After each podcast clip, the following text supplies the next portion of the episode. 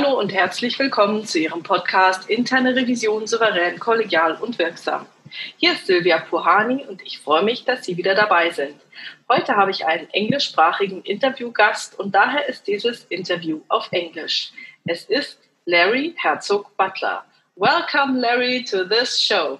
Hi, Sylvia. Thank you for inviting me to your podcast. So, Larry, please tell our audience a little bit about yourself. Okay. I'm a certified public accountant and certified internal auditor. I come from the US and grew up there, but I'm currently the head of internal audit for a company based in Berlin, Germany. The name of that company is Delivery Hero. And I'm also passionate about golf, but probably just as passionate about internal audit as I've volunteered much of my time and energy to the field of internal audit. I'm a former president of the IA's Los Angeles chapter and also served on its board of governors. And in the past three years, I've served as vice chair of the Global Professional Development Committee of the IIA. So, what does the Global Professional Development Committee of the IIA do? We assist the IIA with their professional development initiatives, which include planning and preparation for the international conferences that are held each year. Okay. So, how did you end up in internal audit, Larry? I started my career as an auditor with Deloitte and Touche in the 1990s. Uh, while there, I performed many audits as part of the audit and assurance team, but also performed some control assessments as a value add to clients. Uh, and then came the Sarbanes Oxley Act of 2002. In, in the early 2000s, I began my journey in becoming a SOX professional. In the US, SOX is synonymous with internal audit. However, I find SOX and internal audit to be vastly different. So I owe all of my internal audit expertise to the IA, and I've involved myself in the IA over the past 15 years. What are the differences between SOX and internal audit? Well, SOX is primarily focused on internal controls over financial reporting. And uh, fortunately for, for all of us, internal audit is more holistic. We look not only at financial reporting risk, but strategic, operational, and compliance risk as well. Okay. So, how did you end up in Berlin, Larry? Well, meine Frau ist eine Berlinerin. wow. Deswegen. DH actually recruited me. They found me on LinkedIn, and I'm happy that I made the jump from Los Angeles, California to Berlin, Germany. Coming back to Delivery Hero, could you please tell us a little bit about this company? Because I believe it's a unicorn. Yes, Delivery Hero is a unicorn in many ways, and it's different from any other company that I've had the pleasure to be involved with. Delivery Hero is amazingly diverse. In fact, that's why I go to work every day. It's a joy to be able to work with so many different people from all over the world. In fact, here at our headquarters in Berlin, we have over 100 different countries represented at our headquarters. And the average age of our heroes is the early 30s. So our heroes are, are young, they're agile, and ready to grow the business. And finally, you know, we as a company, we've grown from a few hundred employees in startup phase to now employing 25,000 people worldwide in 45 different countries. We have operations in Singapore, Dubai, Seoul, South Korea, and Buenos Aires, Argentina. And when did you join Delivery Hero? I joined Delivery Hero in the summer of 2016. So I've been with Delivery Hero four years. And in terms of the size, what kind of growth did you experience while working there? And I believe as a hero because you said our hero. So you're a hero as well? Yes, everyone at Delivery Hero is a hero. And those that work in the internal audit team are internal audit heroes. I joined Delivery Hero when it was relatively small. The name of the company was Delivery Hero GmbH. And we from there grew into uh, Delivery Hero AG. We became a listed company in 2017. and joining the MDAX. And now we are a an SE, uh, Delivery Hero SE. And we may soon find ourselves uh, as one of the largest 30 companies in Germany on the DAX. So there's one dropout. We all know about that. And there's a place to take. Yes. And there are quite a few companies that are ready to take that place, whether that's Delivery Hero, Zalando. There are a lot of strong companies outside of the top 30. Okay, so we'll see definitely a change. I think coming September is the next decision. Indeed, indeed. Okay. Beforehand of this podcast, we decided on the topic. And uh, we decided, or I had a wish, and you were so kind to say you will grant me this wish. And this is the concept of red teaming. I first stumbled upon red teaming when I heard a podcast from Tim Ferriss with General Stanley McChrystal.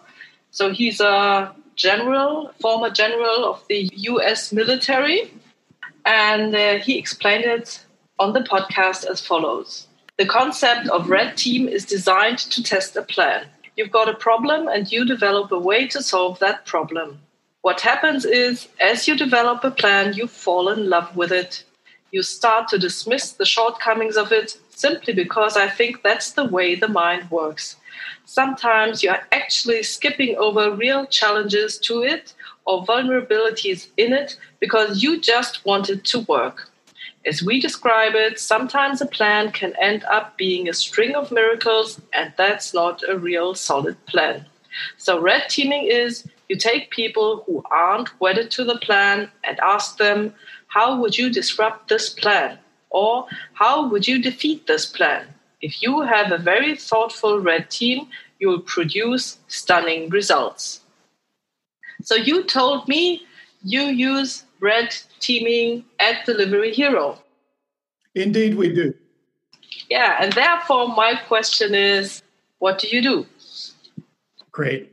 So, as you said, Sylvia, the origins of red teaming come from the US military, where the aim is to adequately prepare troops for real life combat. One group is the blue team, and they're the defenders, and another is the red team, and they're the attackers. So, I look at this as similar to a scrimmage in sports where you have two teams or sparring in boxing. So, perhaps for all the German listeners, I think scrimming is from American football. And what does this term mean, scrimmage? Oh, scrimmage is used in a lot of different sports in, in US sports. It can be basketball, baseball, football, but it's just you take your one team and then you break it up, and then the two teams, you know, compete against each other. Okay. For practice. Okay, they get kind of special um, T-shirt on it so that they can correct see who is on which side. Okay, great. Thanks. Sorry. No problem, Sylvia. But you know, when you mention plan uh, in the general's book, you know, I'm, I'm reminded of a quote from Mike Tyson, one of the boxing legends and former heavyweight champion, uh, who I think will be fighting again in September, where he says everyone has a plan until they get hit in the mouth. Yeah. And I think that this is part of the value of red teaming. It's a way to prepare for a real fight. And in the context of cybersecurity, which is how, you know, we at Delivery Hero use red teaming, you know, it consists of hiring hackers to actually attack our company to expose certain vulnerabilities that we may have. And so, what we do is I coordinate this, of course, with our security and IT departments. But my team, in collaboration with these other teams, we actually hire individuals and or companies to attack our operations and in this sense our cybersecurity operations and they report back to us on how successful they were and provide us evidence of how successful they were you know another idea that uh, we have at our disposal is to actually invite those hackers into our company so we can see you know if we're exposed in terms of employees exposing our data or hacking us from the inside. So all of this is very important. I'd like to point to a publication that was done by deloitte and coso entitled managing cyber risk in the digital age And in that publication, they say that by 2021, cybercrime damage is expected to hit $6 trillion annually. And that's about 10% of the world's economy. So it's very important that all of us protect our systems. And you don't have to be a tech company in order to protect your systems. Many companies who are not tech companies are processing an increasing amount of data via various systems. And all of those systems, whether they be credit card systems, customer databases, etc., are vulnerable to attack. And so when I look at, you know, the attackers or the hackers, they generally fall into five categories. One, they could be nation states that are trying to hack other nations or other states to expose secrets. Number two, they could be uh, an organized gang of criminals whose goal is to steal information in order to resell it or to hold that information at ransom. We also have terrorists who might focus on financial institutions or infrastructure. Next, hacktivists. So that's a combination of the words activists and hacker. And these hacktivists, their goal is to make a statement about something. Uh, it could be the environment, sustainability, but they're typically protesting for some cause. And then finally, there's insiders. So often when we think of hackers, we think of individuals coming from outside, but we could have people on the inside. And when I say people on the inside, they could be employees or they could be hackers from the outside that gain access to our systems by getting into our buildings, our server rooms, etc. So, when you hire a white hat hacker, how much is that? I have no idea how much money they want because if they could attack you, they would get everything. So, what's the price range? Well, that's how they get the term white hat hackers. These guys are the good guys. They've committed themselves and their lives to not doing evil, but doing good. So, if we think of this in the comic book superhero sense, these are the heroes, these are the good guys. So, this is a hero from outside going into Delivery Hero, where all the heroes are. That's great. Indeed. So, you know, these white hat hackers, uh, they cost no more than it does to hire uh, any of the big four to do the same thing. Uh, in fact, the big four uh, do perform these services. Uh, so, Deloitte, EY, KPMG, and PwC can all, can provide these services to our companies as well. Okay. You told us that when you hire those white hat hackers, that you coordinate with the security people, heroes uh, at Delivery Hero and the IT department. And how do you do that?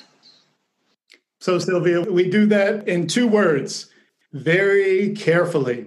You know, our company is a tech company, and, you know, we spend a lot of time, resources ensuring that our systems are always operating. And so we have to be careful that we don't negatively impact our business in the process of being hacked.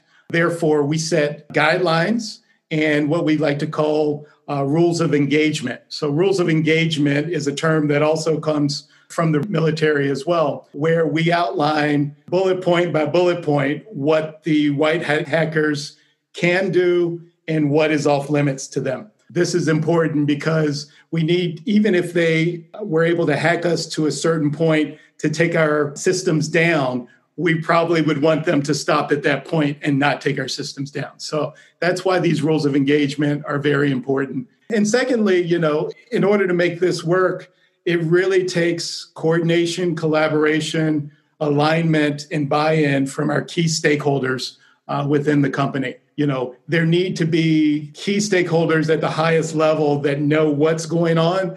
But we, of course, we don't want those who are tasked with protecting our company to know what's going on. So, again, two words we implement this very carefully. Okay, Larry, that's very interesting. What can internal audit learn from red teaming? Whew, um, good question, Sylvia. Our stakeholders only have one question for us as a company and for me as the head of internal audit. Are we ready for a cyber attack? Are we ready for a real attack on our systems? And so red teaming helps us to answer that question.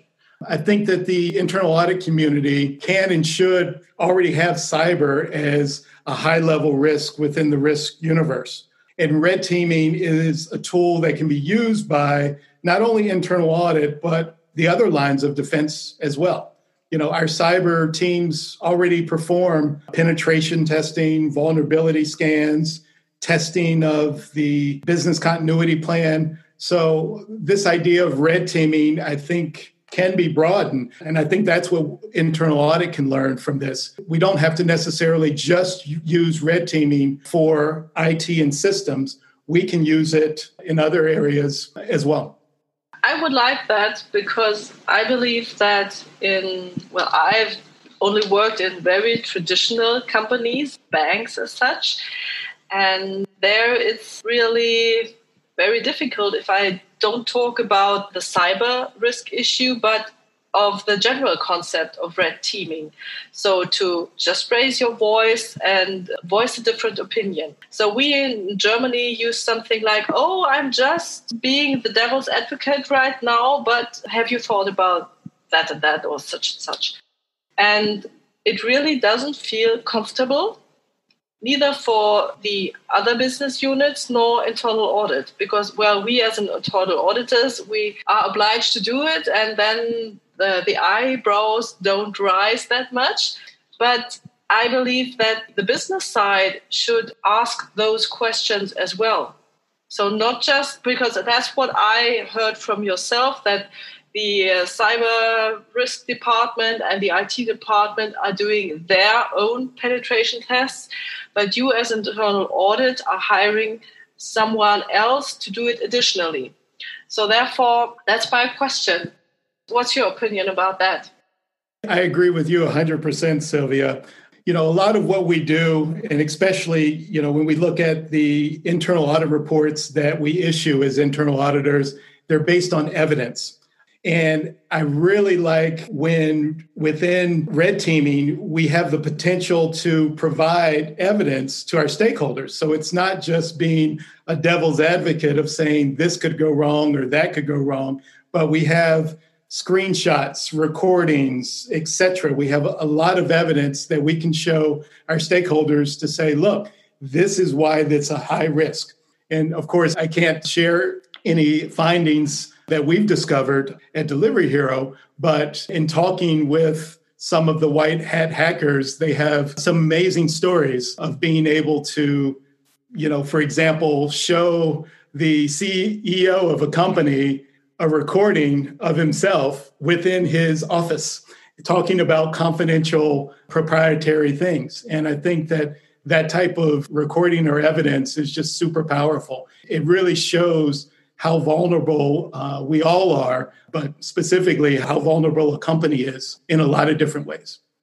What do you do with this evidence? So, if the white hat hacker got this evidence and recorded something or whatever, and your example, the CEO talking confidential things, what do you do with this evidence? How do you destroy it? Do you lock it away?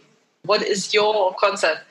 I don't have any experience with that. However, I would imagine that uh, this would qualify as an incident that should be escalated to the highest level within the company immediately. And then various stakeholders and teams should mitigate that risk immediately.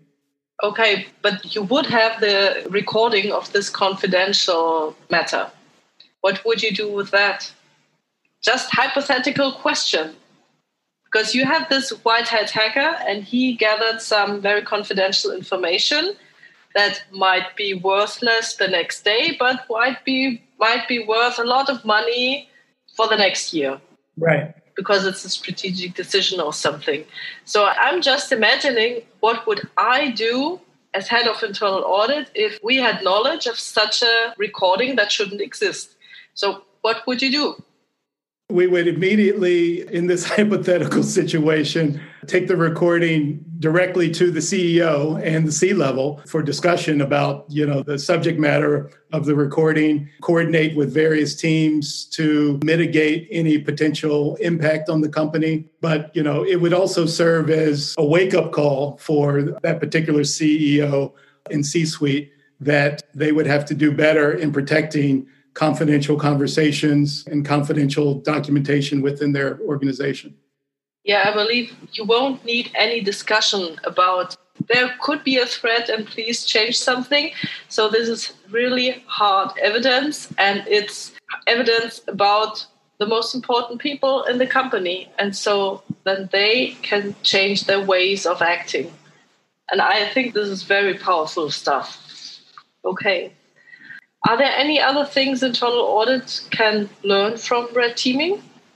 Yeah, I think, you know, generally red teaming, you know, tells us how difficult it would be for an attacker to compromise our systems via phishing or other means. You know, one important aspect of red teaming is after the exercise. After the exercise, the white hat hackers, the red team, they will get together with quote unquote the blue team, which is our internal security team, to disclose and explain the tactics, techniques, and procedures that were used in order to hack our company. In that way, we're able to patch those, to fix those vulnerabilities immediately to protect us against future events of the same type. And how often do you recommend one should use such white hat hackers? I think that red teaming should be frequently used by internal audit departments and information security departments on a regular basis. Because the thing about it is the tools and techniques evolve very quickly. And so, you know, what protected us last year might not protect us this year. And so that's one advantage the white hat hackers have is they stay abreast of these current tools, techniques, and procedures. I believe each update could produce new holes in the system. Indeed. Okay, great. Okay, Larry, now I have one more question regarding Delivery Hero. You are a tech company and you talked about those IT audits. So, my question would be in your audit department, what is the ratio between IT audits and general stuff, strategy, risks, whatever? IT is a component of every audit that we perform. Just because we use systems in everything we do, you know, we use hundreds of systems. And so, uh, whether we're talking a compliance audit or an operational audit, a finance audit, we are covering at minimum access to those systems. But you know, we want to look at the ITGCs of whatever system is used within that specific area. Mm-hmm. And those systems you're auditing, are those 100 plus systems all developed by Delivery Hero itself, or do you have board systems like SAP or what else?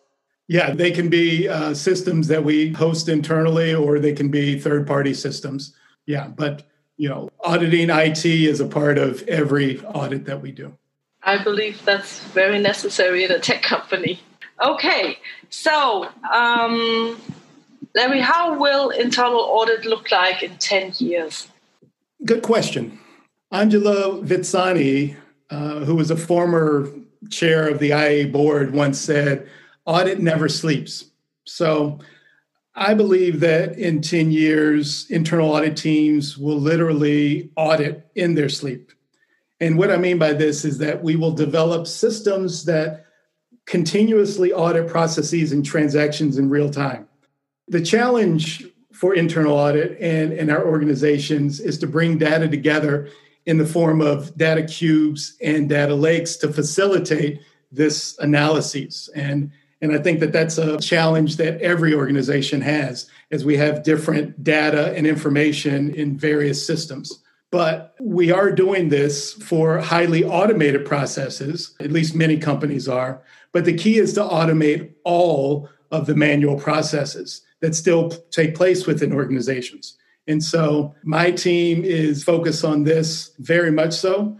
We have a what we like to call internal audit innovations team that focuses on precisely that automating as many of our audit processes as possible. And so I think that in 10 years, or at least I hope, that we can do more analysis and more building of this automation utilizing machine learning and artificial intelligence such that we can literally audit in our sleep. Okay, when is internal audit assertive? All the time. you know, we hang our hats on the policies, procedures, and standards of the organization. You know, in, in 5C lingo, this is the criteria. And when the condition does not meet the criteria, we have a finding. So I feel that our findings and recommendations don't have to be assertive because they are by nature assertive. We have a criteria, condition, finding. Nevertheless, I think that we as internal audit, we must be assertive uh, when the action plans are not completed in a timely manner. And uh, secondly, when management takes unreasonable risk. Hypothetically, what would internal audit have to do then? What would internal audit have to do when? When the C level takes too many risks. Okay. When we find that the C level is taking unreasonable risks, the first approach is to reach out directly to the C level and ask them why they're taking this risk. And once receiving their explanation and still thinking it to be unreasonable, the next step would be to ask Have they discussed this risk with the supervisory board? And if the answer is no, then recommend that they discuss it with the supervisory board. And then if the answer is yes, then confirm that they've discussed it with the supervisory board. And if the supervisory board is in alignment, then and, and the CAE continues to be misaligned or thinks that it's unreasonable, then that just needs to be stated for the record. And then, you know, we move on. Yeah, I think that's what we have to do then. How important is a cooperative mindset for internal auditors? A cooperative mindset is critical. And I think, especially at Delivery Hero, building relationships and working in a collaborative manner is key to success. The key to my success hinges on my ability to build relationships throughout the business, which means not only in here in Berlin, but also uh, throughout the world. Rainer Lenz, uh, one of our fellow internal auditors, he says that we must swim with the business in order to be effective. And, you know, we can't swim with the business unless we build these relationships. It's a common misperception that cooperation may impair our independence, but this this is false. You know, our independence comes from our direct reporting to the board, um, not being separate from the business. Okay. When is internal audit effective? Good question, Sylvia. The short answer is that IA is effective when enhancing and protecting the value of the company, in line with our mission, of course. The challenge I find is quantifying this. Professor Marc Eulerich and Rainer Lenz, they recently published a crowd-funded piece of research through the IIA Foundation entitled Defining, Measuring, and Communicating the Value of Internal Audit Best Practices for the Profession. I highly recommend the paper. I think it's a great publication, and it identifies via survey the top three value measures as being percent of audit plan complete, timely closure of audit issues, and third, certain company specific KPIs. And whether we agree with these metrics, I feel that the key to the first metric, the percent of audit plan complete, is having a good plan that covers the key risks facing the organization. We often see challenges where the plan is simply based on the resources available. Uh, but we, as internal audit, we must have adequate resources to execute the plan. Secondly, the second item, timely closure of internal audit issues, is critical. My team and I at Delivery Hero, we focus on this. We focused on automating this, and we've recently rolled out a piece of automation around closure of management action plans. And this is also the focus of most of our reporting to executive management and to the board, as they simply want to know are the problems being fixed? And so when we track management action plans and the closure of certain audit issues, we, are providing assurance that these issues have been fixed. Okay. Now, as you told us before that the Delivery Hero is growing. And how do you make a good plan? Because one year is a very long time. Do you plan on a yearly basis in internal audit, or do you have smaller cycles for that? We have an annual plan and we don't have cycles, but our annual plan is highly flexible. In fact, our internal audit plan changes every two weeks and we build in flexibility. So we might not know what we may be auditing in Q1 2021, but there are a few placeholders for whatever topic rises to the top. And you know, we have places in our audit plan for management requests, whether those requests come from other teams, from the C level, from the board. We have that built into the audit plan. But you know, when I say that our audit plan changes every two weeks, it's true because we're risk based. And if there's a risk and if there is a request or if there is an incident where stakeholders want some assurance in that particular area, we're ready and willing to go and provide that assurance. So, audit plan completeness is then that you fulfill all the requests and additionally all the risk you see yourself. Correct. That's great. I would love to do that as well. I told you I'm working in a bank. There we have lots of things we have to do, even if they don't make sense. For example, if you have a bank branch, so there's nothing going on, everything is electronically done. So we have no files there, we have nothing there, just two or three people sitting in the branch. And now our external auditors say, oh, you have to audit all of the branches within three years. But we could be sitting at our desk and auditing everything because we have the full data. So there's really no reason to go there except if you want to know if the windows are cleaned or if there's uh, something else they didn't close the vault or something like that. So there's really no real issue that makes it necessary that you drive there. So you could just do one tour and just show up some places. But this is really something I don't like because this is no risk. There's no risk. There's nothing there. This is just you know, you have an office, you have a set of computers, there is no money, there's nothing there. Just a set of computers, and you have perhaps the issue of does somebody get access to the system? But if you have a, a standardized security system and alarms and so on, well, I'm really struggling with this audit every year. So I'm hoping that even for the banks, there will be a change but now with the Wirecard issue, I think we'll see more rules and hopefully they'll make more sense. So I'm hoping that they'll use uh, blockchain technology for those balances to check between the banks. But well, hopefully they do that. I'm very fortunate to work in a company where we can follow the risk and adapt our plan to emerging risks that we have when we're getting into new verticals and other lines of business and don't have to comply with uh, many of the things that challenge you in the banking industry. Yeah, yeah. Okay.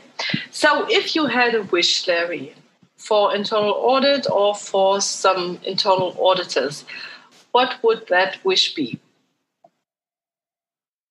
Let me think for a second.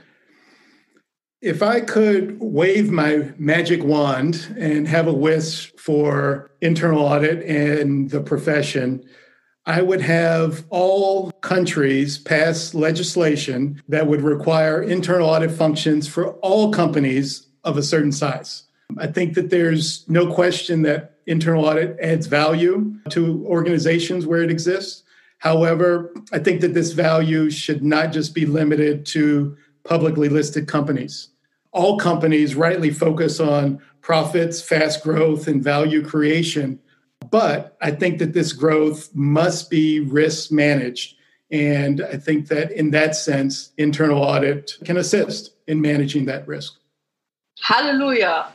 Yeah, I'm completely with you, Larry. Thank you very much for your thoughts and insights on internal audit and on red teaming. Thank you for having me, Sylvia. It's been a pleasure. It's been a pleasure. Yeah. Thanks a lot.